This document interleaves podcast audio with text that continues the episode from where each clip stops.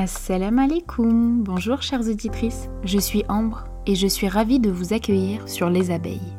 Dans ce podcast, vous aurez l'occasion d'entendre le récit de femmes musulmanes inspirantes. Elles partageront leur parcours, leurs conseils, mais aussi leurs moments de doute et les embûches qu'elles ont réussi à surmonter. Au fil des épisodes, nous découvrirons ensemble des femmes motivantes, solidaires et fédératrices. Ces récits, j'espère, vous toucheront en plein cœur et vous feront voyager le temps d'un épisode.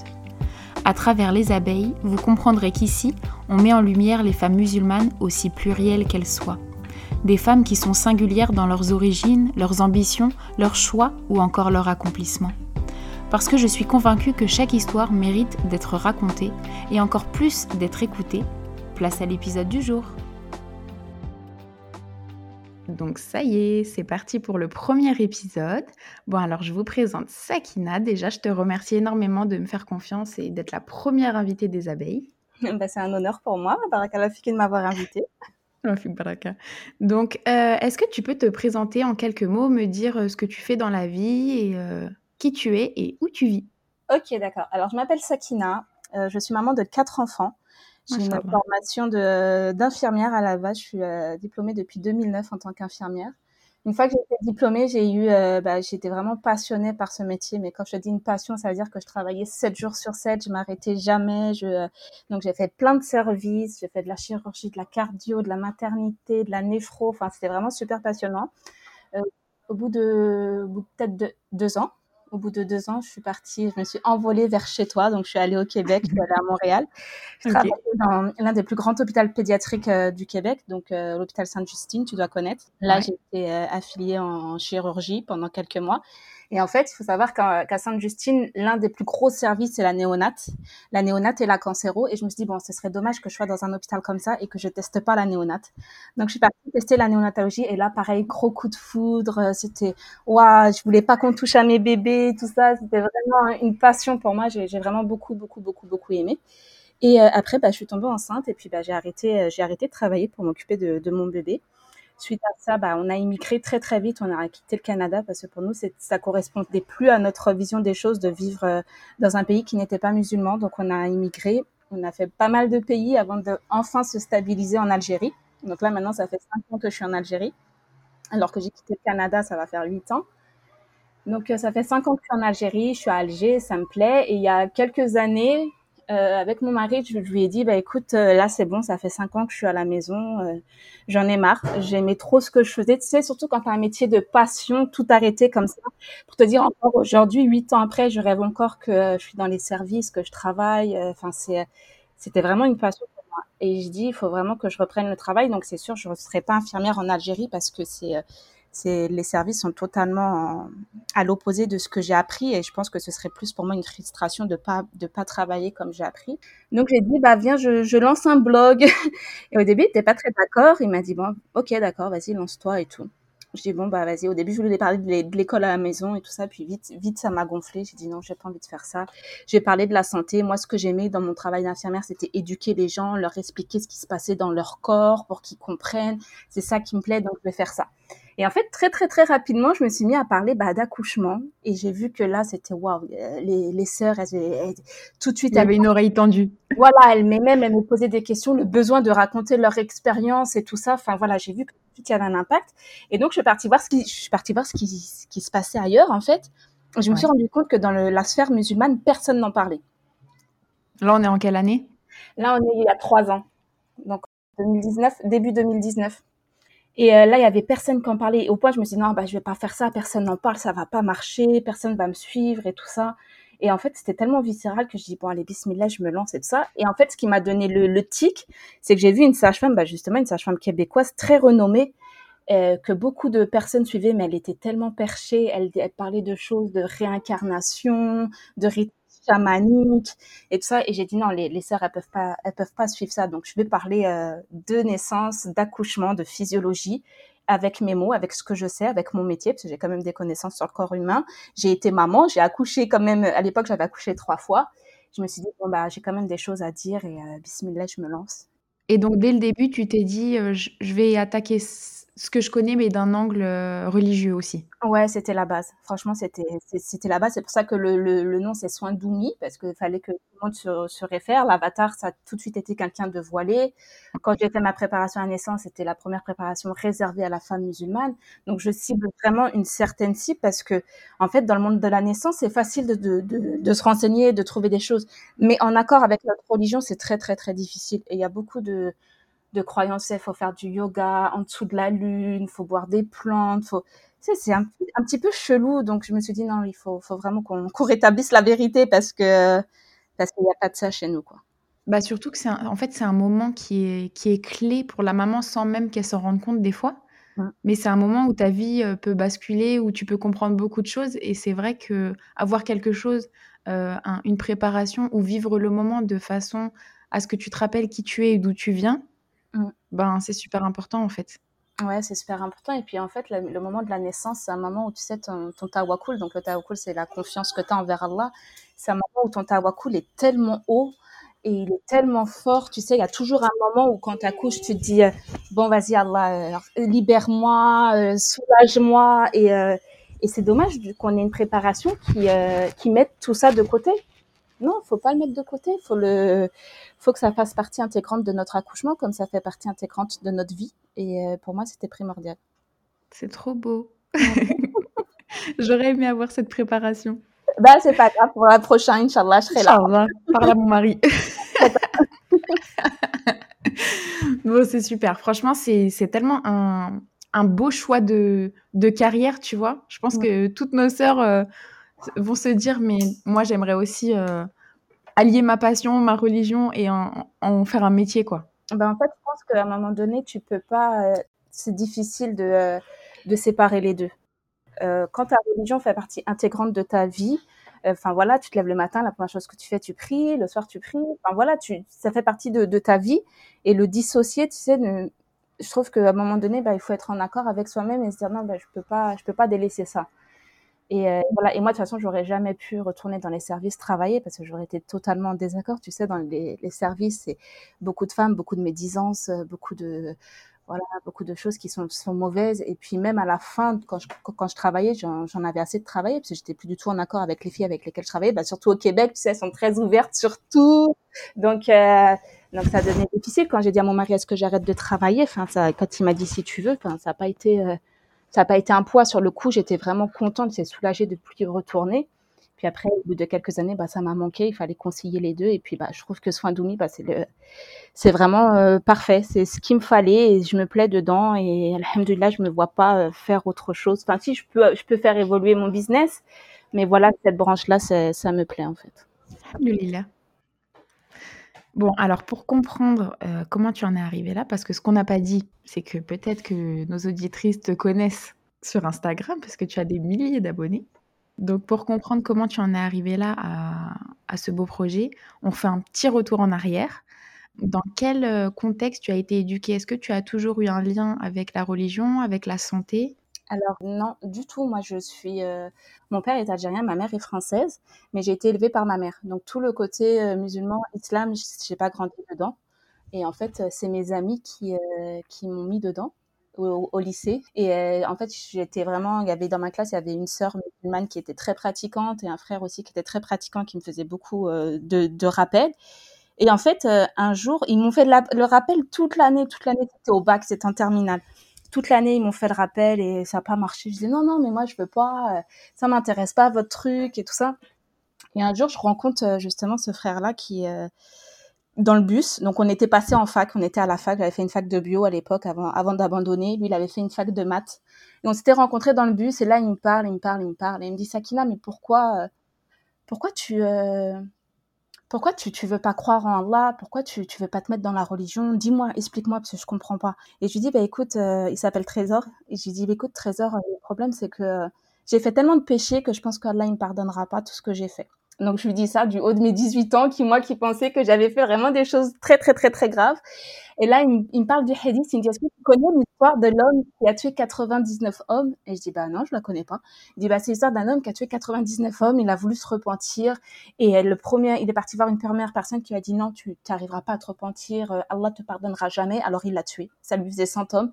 Il est parti voir un autre homme qui a dit, oui, bien sûr, si tu te repens sincèrement, euh, Allah va te pardonner. Allah va y arriver. Allah, il est miséricordieux, les pardonneurs.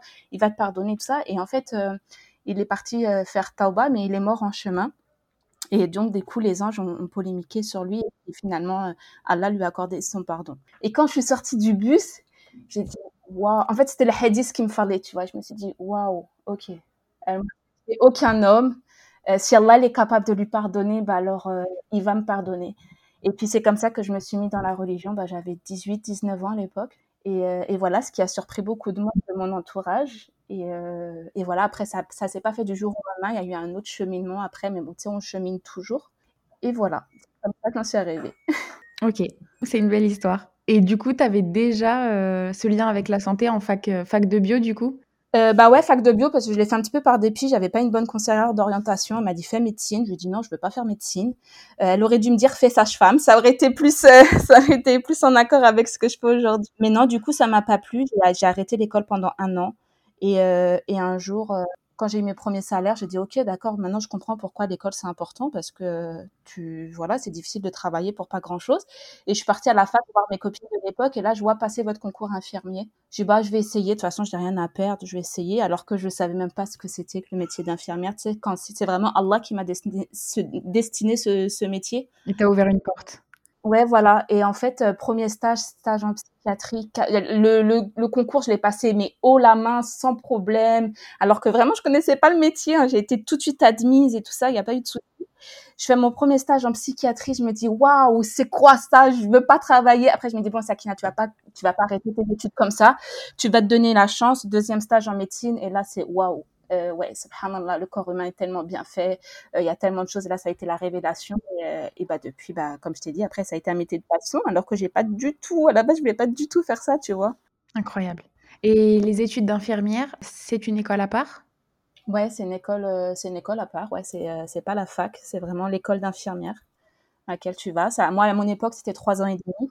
Trois, maintenant, c'est trois ans, moi, à mon époque, c'est trois ans et demi. Ok. Donc, du coup, tu nous as parlé de, des différents services que tu as pu euh, observer. Euh, le service de néonat. Moi, moi je m'imagine, enfin, je me dis, mais un jour en néonat, je rentre, je pleure en fait. J'ai l'impression que c'est tellement dur. Non, parce qu'en fait, tu sais, quand tu es devant l'urgence, quand tu es devant le fait de soigner, tu pas le temps d'y penser. Tu sais, tu es tellement dans la. Tu sais, j'ai même fait un stage euh, au Burkina Faso euh, en urgence et tout ça, où on voyait vraiment des choses euh, que j'ai jamais vues ailleurs. Et tout le monde me disait, mais comment tu as fait pour supporter? Mais en fait, quand tu es devant l'urgence, quand tu es devant le patient qui est malade, qui a mal, que tu dois soulager, comprendre ce qu'il a, tu pas le temps de penser à tes propres émotions. Tu fais, tu agis. voilà. Et en fait, c'est l'une des capacités que j'ai, c'est que j'ai une très bonne gestion du stress. Donc, euh, donc voilà, ça me dérange pas. C'est après coup, quand tu rentres chez toi, que tu dis ah oui, d'accord, ben il s'est passé ça aujourd'hui, mais euh, ça va, j'avais quand même une capacité à, à me détacher. Et cette capacité, je l'ai encore jusqu'à aujourd'hui parce que par exemple, quand il y a quelqu'un qui meurt dans mon entourage, bah tu sais, je suis pas triste. Je, je dis ok, bah alhamdulillah, ça y est, c'est la fin de sa vie, c'est fini. J'ai de la peine pour les gens qui restent et qui vont le pleurer. Là, j'ai de la peine. C'est pour eux que je ressens de la peine. Mais c'est comme tu sais quand le petit bébé il décédait en fait, tu avais de la peine pour les parents, tu n'avais pas de la peine pour la situation, parce qu'en général, tu dis, bon, bah, le bébé, de toute façon, euh, il était, ça aurait été compliqué pour lui qu'il vive, voilà, tu sais, tu sais que c'est pas compliqué, mais en fait, ça te fait de la peine de voir les parents comme ça, et de rester sans mots, et de dire, ouais, bah, je sais que c'est difficile, j'entends votre douleur, et en fait, tu peux rien dire d'autre que, que de dire, bah, tu peux rien dire, en fait, tu peux que accompagner dans, dans leur douleur et les écouter. Mais moi, ça m'a pas forcément impacté parce que j'avais quand même j'arrivais à me dégager facilement de ça. Mais en même temps, j'étais pas maman. Donc aujourd'hui, est-ce que si je retourne travailler en étant mère, en étant maman, ça va, en sachant ce que c'est, est-ce que ça va peut-être pas plus me toucher? Ça, je sais pas, je n'aurai pas la réponse. Du coup, tu as fait pendant plusieurs années le métier d'infirmière. Aujourd'hui, tu es doula. Ouais. Si je me trompe pas. Alors, pour, euh, pour celles qui n'ont jamais entendu ce terme, est-ce que tu veux le définir? Euh, ouais, alors une doula, c'est euh, une personne non médicale. Donc, euh, ça veut dire que s'il y en a qui nous écoutent qui sont pas du milieu médical, elles peuvent se lancer dans le métier de doula. En fait, ça va être un petit peu, moi, comment je le décris, ça va être la transition entre la sage-femme et la maman. Ça va être un petit peu le, pilier qui manque entre les deux parce que souvent, quand on va voir la sage-femme, bah, elle n'a pas forcément le temps de tout nous expliquer. Et en fait, nous, on va être un petit peu l'intermédiaire entre les deux. On va expliquer ce qui, qu'elle n'a pas compris, on va lui expliquer les choses, on va lui expliquer la physiologie de la naissance. Donc ça, ça, ça va être l'accompagnement pendant la grossesse. On peut accompagner une maman en prépartum, c'est-à-dire au moment où la maman veut tomber enceinte. Mais ça, moi, je le fais pas, donc je vais je vais pas me positionner dessus. On va l'accompagner pendant sa grossesse, pendant l'accouchement. Donc pendant l'accouchement, moi, ce que j'aime dire, c'est que la doula, c'est la gardienne de la physiologie, en fait. On va faire en sorte, en fait, que euh, personne vienne perturber cette bulle, personne vienne crever la bulle que la maman met en place. Et c'est vraiment ça. Elle est la gardienne de la physiologie. Euh, moi, je fais pas d'accompagnement à l'accouchement. Je vais pas accompagner les mamans à l'accouchement parce que déjà, j'ai mon petit bébé qui, est, qui, a, deux ans, qui a besoin de moi et je ne peux pas le laisser. Et tu sais, un accouchement, on peut accoucher au milieu de la nuit. Donc, je peux pas me dégager. Et aussi parce que je pense que euh, moi, mon travail, c'est de préparer la maman à ce qu'elle soit prête ce jour-là. C'est de préparer le couple pour qu'en fait, ils aient pas besoin de moi, ils soient dans leur bulle à eux. Tu sais, un accouchement, c'est comme un rapport sexuel. Au niveau des hormones, c'est la même chose. Au niveau de ce qui se met en place, c'est la même chose. Et c'est leur moment à eux deux. Moi, j'ai pas à venir dedans. J'estime que c'est pas ma place. Je vais les préparer en amont pour qu'ils vivent leur moment comme ils, comme ils le sentent. Je vais leur donner les informations.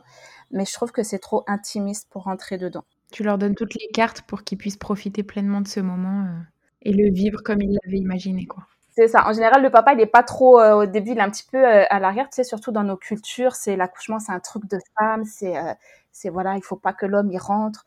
Euh, mais moi, j'essaye justement de lui faire comprendre que non, euh, tu as ta place là-dedans. Donc, euh, donc voilà, donc en général, je parle aux mamans et les mamans après parlent au papa et, ça, ça, se passe bien. Et après, on a aussi un rôle en postpartum où là, on va aller visiter la maman, on va aller l'aider dans son quotidien, on va passer un petit coup de balai, on va préparer un repas, on va garder bébé le temps qu'elle aille faire une douche. Et en fait, la doula en postpartum, c'est un peu la grande sœur qu'on aimerait avoir et qui n'est pas là en fait c'est un peu ça.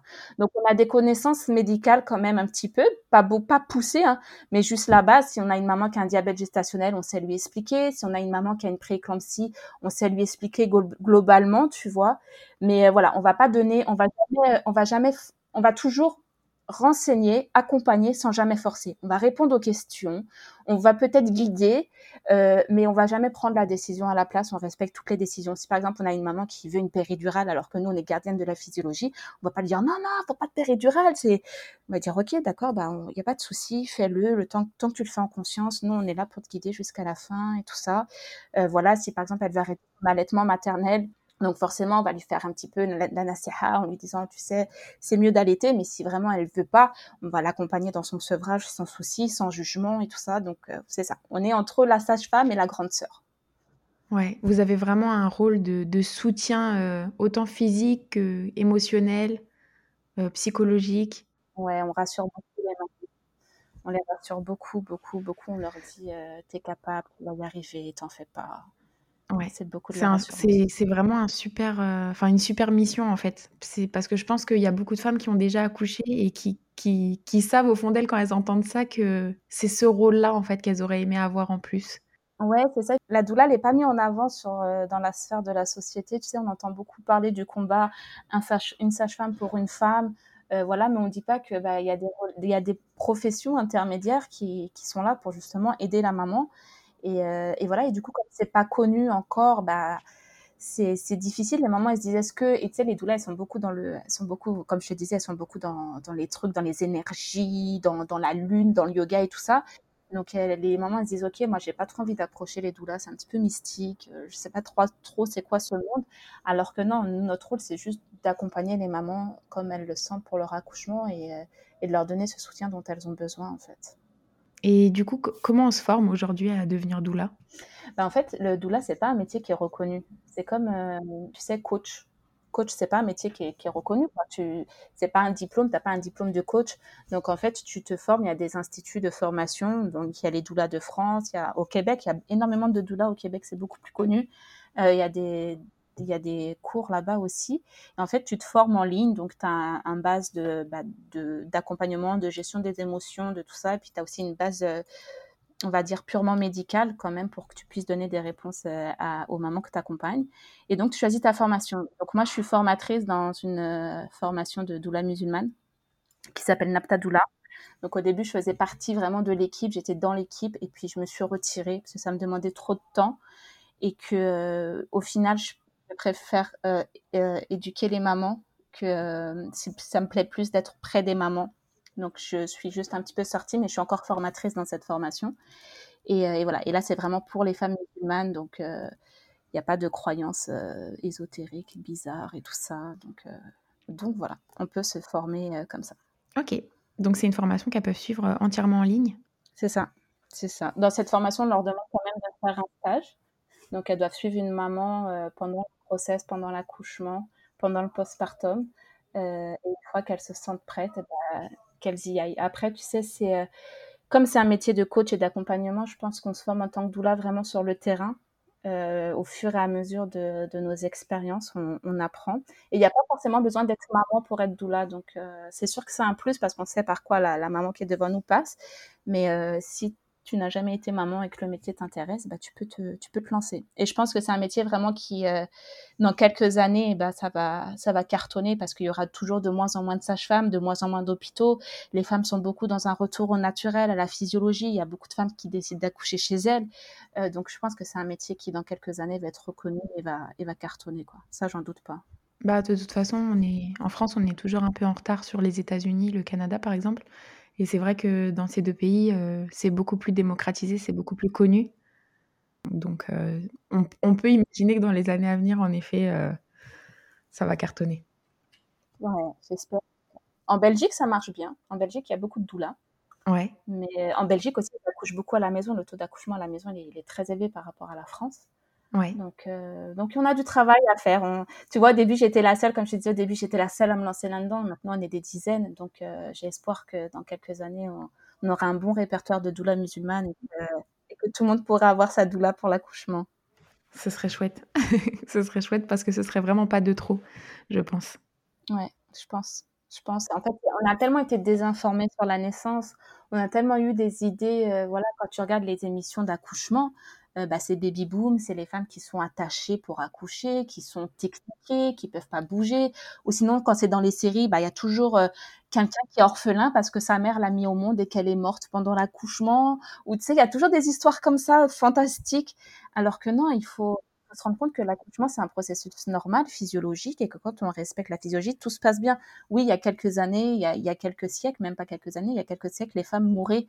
Mais aujourd'hui, on a les antibiotiques, on a la radiologie, on a la, on a la chirurgie au cas où ça se passe mal. Donc, euh, on est dans un, dans un parfait moment où on peut être entre la médicalisation et la physiologie.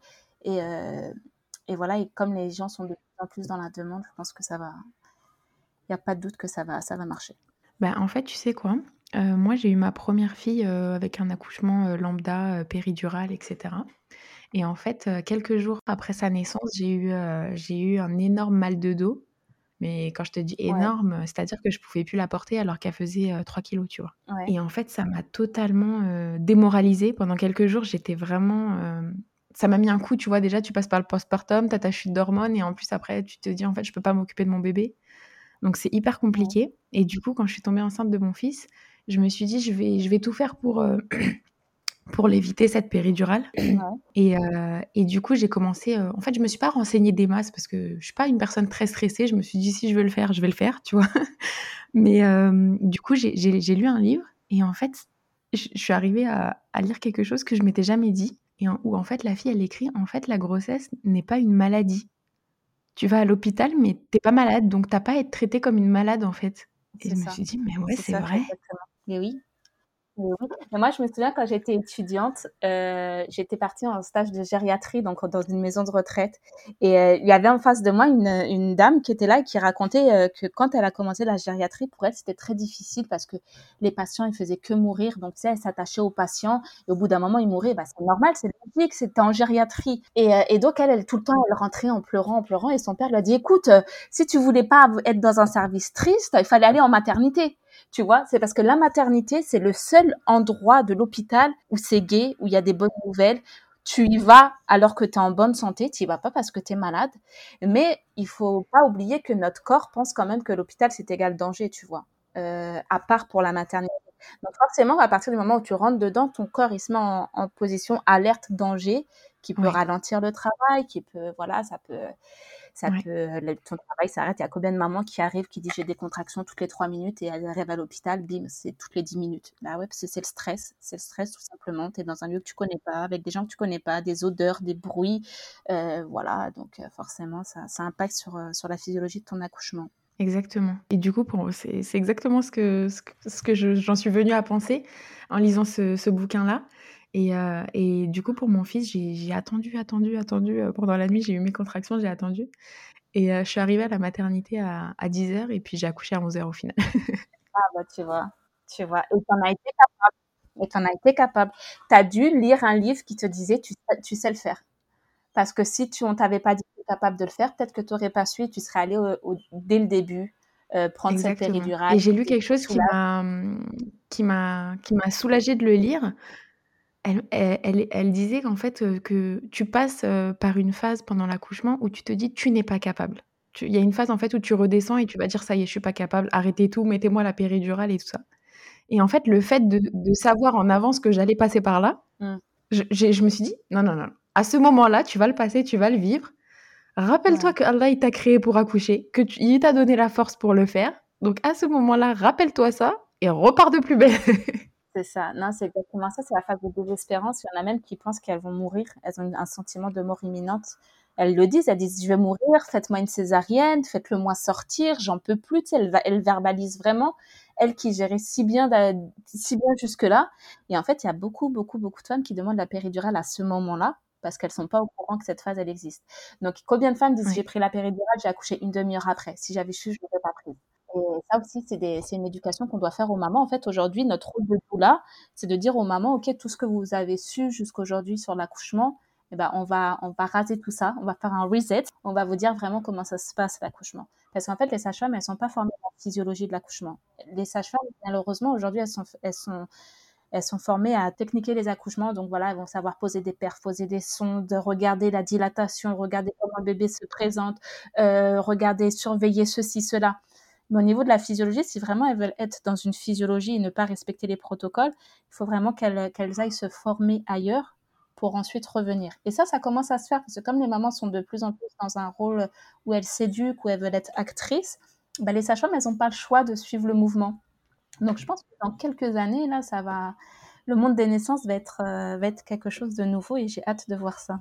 Ouais. Après, ce qu'il faut, ce faut aussi euh, savoir, c'est que quand, quand tu accouches naturellement, euh, forcément, tu as besoin d'espace, tu as besoin de marcher, tu as besoin de temps, tu as besoin d'aide pour te masser ou te rassurer, etc. Et on sait aujourd'hui que les hôpitaux manquent de personnel, manquent de temps. Donc mmh. forcément, c'est compliqué de dédier une sage-femme qui va te masser le dos, euh, tu vois, en, plus de tout ce qu'elle doit faire. C'est pour ça que l'accompagnant à la naissance, en fait, les temps qu'on lui donne ce rôle-là, en fait, souvent le mari, il est cantonné, il est voilà, il est, il bouge pas, il est entre le lit et le et le monito, il n'ose pas bouger, il n'ose rien faire. La seule chose qu'il fait, c'est donner la main à sa femme pour qu'elle lui broie la main. Et euh, en général, quand tu dis aux hommes comment ça s'est passé, ils disent bah moi j'ai rien fait, je savais pas quoi faire.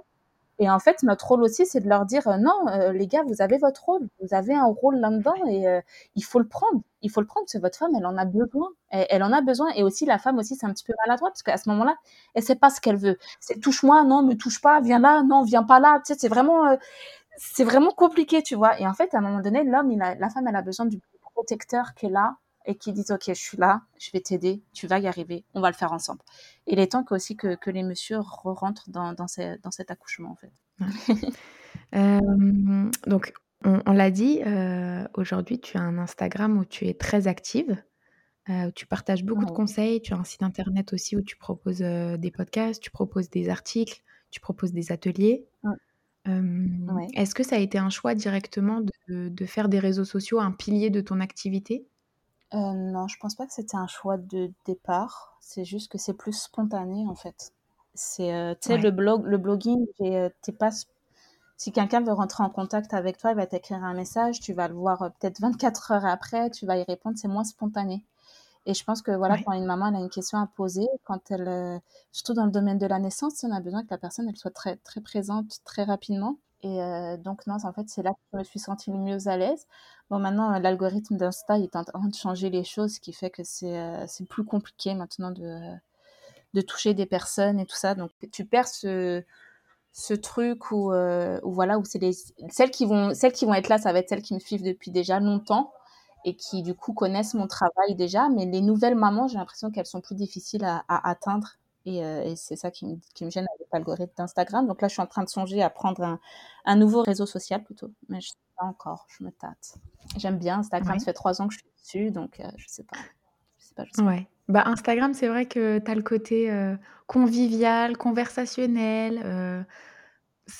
Bon, après, il faut, par exemple, les nouveaux réseaux avec TikTok, c'est autre chose. C'est un, un, autre métier encore, de la vidéo. Ouais, ça. Puis il y a de la, ouais, c'est ça. Il y a de la vidéo, il y a de la musique. Et puis, comme tu es après sur le réseau, tu sais, le réseau, il devient très, très vite addictif. Et après, du coup, tu regardes des choses que tu n'avais pas forcément envie. Déjà, je le vois, en Instagram, l'Instagram, en trois ans, ça a beaucoup changé. Hein. C'est plus ce que c'était avant. Et, voilà, et moi, des fois, je passe plus de temps dessus pour le plaisir, parce que je suis rentrée dans, dans l'engrenage d'Instagram que, plutôt que de travailler. Et ça aussi, ça m'embête beaucoup. Et la plupart de tes clientes euh, t'ont connu par les réseaux? Euh, Ouais, la plupart. La plupart. Bah, tu sais, en général, la plupart des. C'est très rare qu'une maman s'inscrive alors que j'ai pas discuté avec elle avant. C'est très rare. En général, elle. Ok. Soit elle, elle, aura lu mes posts, soit elle aura. Voilà. Mais c'est normal, hein, tu confies ton accouchement, tu, con, tu confies pas rien. C'est pas comme si que. Euh, que tu allais faire voilà une formation pour avoir euh, je sais pas moi pour euh, pour te vernir les ongles ou pour euh, avoir des beaux cheveux c'est vraiment là tu confies ton accouchement avec, avec n'importe qui. Donc euh, donc voilà. En général non elle en reparle avant avant qu'elle s'inscrive je les rassure. Ouais tu as un vrai métier relationnel. Ouais, bah c'est ça, c'est ça. Bah comme je disais, moi ce qui, ce qui me plaisait dans le métier d'infirmière, c'était tout ce qui était éducation. J'aime bien, j'aime bien ce côté euh, apprendre, apprendre aux gens ce qui, ce qu'ils savent pas et ce qui est logique en fait. Tu sais, quand tu leur expliques et tu dis ah ouais, ah mais je savais pas, ah mais ça explique tout. Tu sais, tu dis ouais voilà, bingo, c'est ça que je voulais faire, tu vois. Ouais, on n'est pas assez informé et en fait quand quand, quand tu apprends des choses sur ton propre corps, tu, tu commences à prendre confiance, ça change ta vision de, de l'événement en fait. Mais oui, carrément, carrément. Bon, est-ce que tu aurais des, des conseils pour euh, celles qui voudraient se, se lancer dans, soit dans l'entrepreneuriat, soit dans le métier de, doula Alors, le conseil que je pourrais donner, c'est déjà de, de faire quelque chose qui lui plaît. Tu vois, moi, au début de Soins Doumi, au début, c'était pas du tout prévu que je parle de, euh, d'accouchement. Au début, je vais parler de hijama, parce que je faisais la hijama à l'époque, j'étais hijam. Je vais parler de soins naturels, c'est pour ça que ça s'appelait soins d'Oumi. Et euh, voilà. Et après, euh, moi, je disais à mon mari, j'aimerais bien parler d'accouchement, j'aimerais bien parler d'accouchement. Il me dit, non, non, Sakina, t'es pas légitime, tu peux, parler tu peux pas parler d'accouchement, t'es pas, t'es pas sage-femme, c'est pas ton domaine, tu es infirmière, reste dans ton domaine. J'ai oui, mais j'ai quand même accouché, je suis quand même maman, j'ai quand même des choses à partager, j'ai eu des accouchements tous différents et tout ça. Et voilà. Et en fait, si vous voulez vous lancer, lancez-vous directement dans quelque chose qui vous passionne. Parce que si ça vous passionne pas, vous allez galérer à, créer du contenu, euh, puis ça va se ressentir. Ça va, se ressentir que vous aimez pas forcément ce que vous faites. Que euh, quand on travaille avec passion dans un domaine qui, nous parle, et eh bah, on se lance. Et après, il faut pas avoir peur de dire non, j'ai aucune légitimité là-dedans. On a tous quelque chose à donner. On a tous, euh, voilà. Et de toute façon, les gens, s'ils viennent chez vous, c'est parce qu'ils aiment votre façon de voir les choses. Et si ça leur plaît pas, ils iront ailleurs, tout simplement. Et donc, faut pas hésiter à se lancer et à présenter les choses comme on le veut. Euh, n'essayez pas de copier, de copier les autres, parce que ça se voit aussi quand on copie. Euh, ça se voit quand on fait les mêmes choses que les autres. Essayez de trouver un truc qui vous plaît à vous et faites-le. On n'a pas besoin d'être toutes sur Instagram. Il y a d'autres réseaux sociaux qui existent. Il y a le podcasting aussi qui est en train de se développer. Euh, voilà, il y a plein, il y a plein, plein, plein d'autres choses. On peut faire du présentiel. On peut, faire aussi du, virtuel, des ateliers juste avec une liste mail. Enfin, il y a vraiment plein de choses. Mais en tout cas, lancez-vous et formez-vous parce que c'est vraiment un métier, l'entrepreneuriat c'est oui, on apprend sur le tas, mais en fait, c'est vraiment un vrai, vrai, vrai métier. Ça prend du temps. Et puis, euh, ce qui est beau dans l'entrepreneuriat, c'est que notre tawakul aussi, il est élevé parce que tu sais, arrives au début du mois, tu te dis, OK, euh, est-ce que ce mois-ci, je vais gagner? Ce que j'ai besoin de gagner pour, pour faire vivre mon foyer? Tu vois, tu, tu te poses la question. Et donc, du coup, bah, tu sais qu'il n'y a que Allah qui sait, il n'y a que Allah qui va te ramener des clientes. Et donc, euh, bon, moi, j'aime pas les appeler les clientes parce que c'est plus dans un accompagnement. Donc, je dis les mamans. Euh, c'est Allah qui te ramène les mamans, qui, qui, vont te faire confiance et qui vont te choisir pour t'accompagner. Et ça, c'est un vrai honneur. Et puis, il faut, euh, il faut se préparer à, tout ça. C'est vraiment un métier. Moi, moi en trois ans, je me suis énormément formée j'ai, euh, dans divers domaines pour euh, aujourd'hui en arriver là. Et il faut pas hésiter. C'est un investissement sur soi que vous faites. Et si le, la chose que vous faites ne marche pas, ne le voyez pas comme un échec. Voyez-le comme une expérience de vie. Il n'y a pas d'échec dans la vie. Il n'y a pas de oh mince, j'y suis pas arrivée. Euh, ok, j'ai pas réussi à, atteindre les objectifs que je m'étais fixés, mais quelle morale est-ce que je dois en, tenir? Quelles leçons je dois en, retirer? Et comment je vais faire pour mon prochain business pour que mes erreurs, pas forcément mes erreurs, ma maladresse, en tout cas pour que ça, ça puisse faire que le reste va marcher. Exactement. Et il faut pas oublier aussi d'être persévérant parce que c'est pas parce que tu as raté, entre guillemets, une fois que demain tu vas recommencer et ça va marcher, quoi. Tout à fait. Tout à fait. Et ça, c'est valable pour tout, hein. même pour, euh, tu sais, moi, maintenant, je me suis un petit peu aussi développée en consultante de sommeil. Euh, je fais, parce que c'était la suite logique, donc maintenant, je fais des consultations de sommeil pour les bébés. Et euh, c'est ce que je dis toujours aux mamans parce qu'au bout de trois jours, elles me disent Oh, mais Sakina, ça marche pas. J'ai oui, mais on persévère, on continue, ça va marcher. Et, euh, au bout de quelques temps, au bout de quelques jours, ça commence à marcher. Leur bébé commence à dormir. Donc, euh, donc c'est, c'est super. faut persévérer. Ça, c'est, c'est la morale de, de la vie, en fait. faut pas abandonner dès le premier obstacle. Ouais. Tu vois. Ouais. C'est important. Donc, bah, l'épisode touche à sa fin. Euh, donc je te remercie énormément, trop enrichissant pour les futures mamans, pour les mamans, pour euh, celles qui même qui veulent pas d'enfants mais qui aimeraient travailler dans le milieu naturel. Je pense que ça a apporté plein d'informations euh, mmh. à toutes les femmes et en plus de ça, c'est un beau parcours, machallah. Donc je suis trop contente, c'est pour ça que j'ai créé ce podcast. Voilà, pour montrer que oh. qu'on réussit, qu'on qu'on est des superwoman. Tu vois, toi, tu en es la preuve. Ouais, ce qui est important de se dire, c'est que les études que tu vas faire, je pense que c'est ça ce que la France veut nous, veut nous, veut nous faire comprendre, c'est que tu sais, tu dois avoir un diplôme et toute ta vie, tu dois travailler dans cette branche. Alors qu'en fait, non, la vie, c'est fait d'imprévus, c'est fait de, de, de, choses qui font que tu vas pas faire le même travail toute ta vie. Ça se trouve, moi, dans 10 ans, soin domi, ça n'existera plus et je ferai que le sommeil. Ça se trouve, je ferai plus de sommeil, je ferai autre chose. Tu vois, c'est, euh, il faut vraiment euh, se dire que les choses, elles évoluent. Il faut pas se, se se fermer en disant non, moi je sais faire que ça, je sais rien faire d'autre. Non, on apprend toute notre vie. On se met pas dans des cases. on fait les choses et. Euh Est-ce que tu aurais une citation qui t'inspire ou un verset du Coran que tu voudrais nous partager? Moi, le verset qui, a le plus d'impact sur moi, c'est quand Allah dit euh, Allah ne manque pas à sa promesse.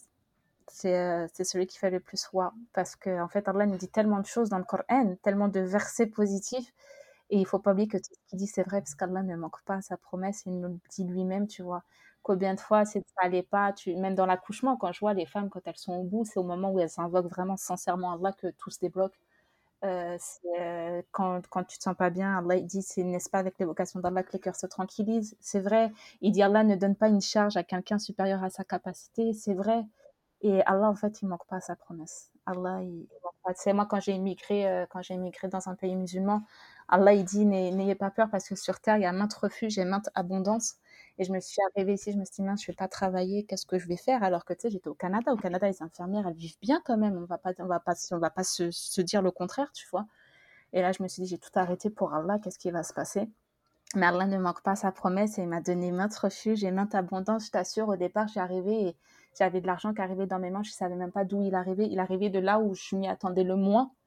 Et, euh, et, voilà, et après, petit à petit, bah, tu arrives à. Il, t'éprouve, Allah. Il ne veut pas dire qu'il m'a pas éprouvé, je ne vais pas dire que c'était un long fleuve tranquille, il m'a beaucoup éprouvé, Alhamdulillah, mais après, si tu es sincère, Allah, il ne manque pas à sa promesse et il te donne ce qu'il a dit qu'il allait te donner.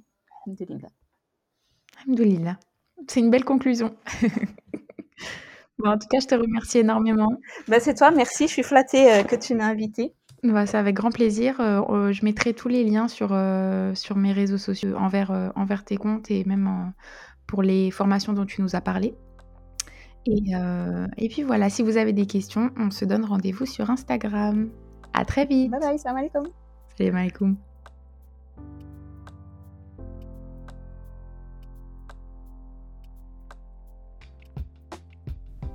Un grand merci d'avoir écouté les abeilles.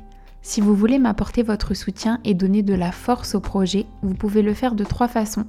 Le partager à vos proches, mettre 5 étoiles sur Apple Podcast ou toute autre plateforme de podcast et partager votre ressenti sur la page Instagram Les Abeilles Podcast avec un Z. On se retrouve très vite pour un prochain épisode, Inch'Allah, et n'oubliez pas, Soyez comme l'abeille, entreprenante, solidaire, respectueuse et donnez de bonnes choses. Salam alaikum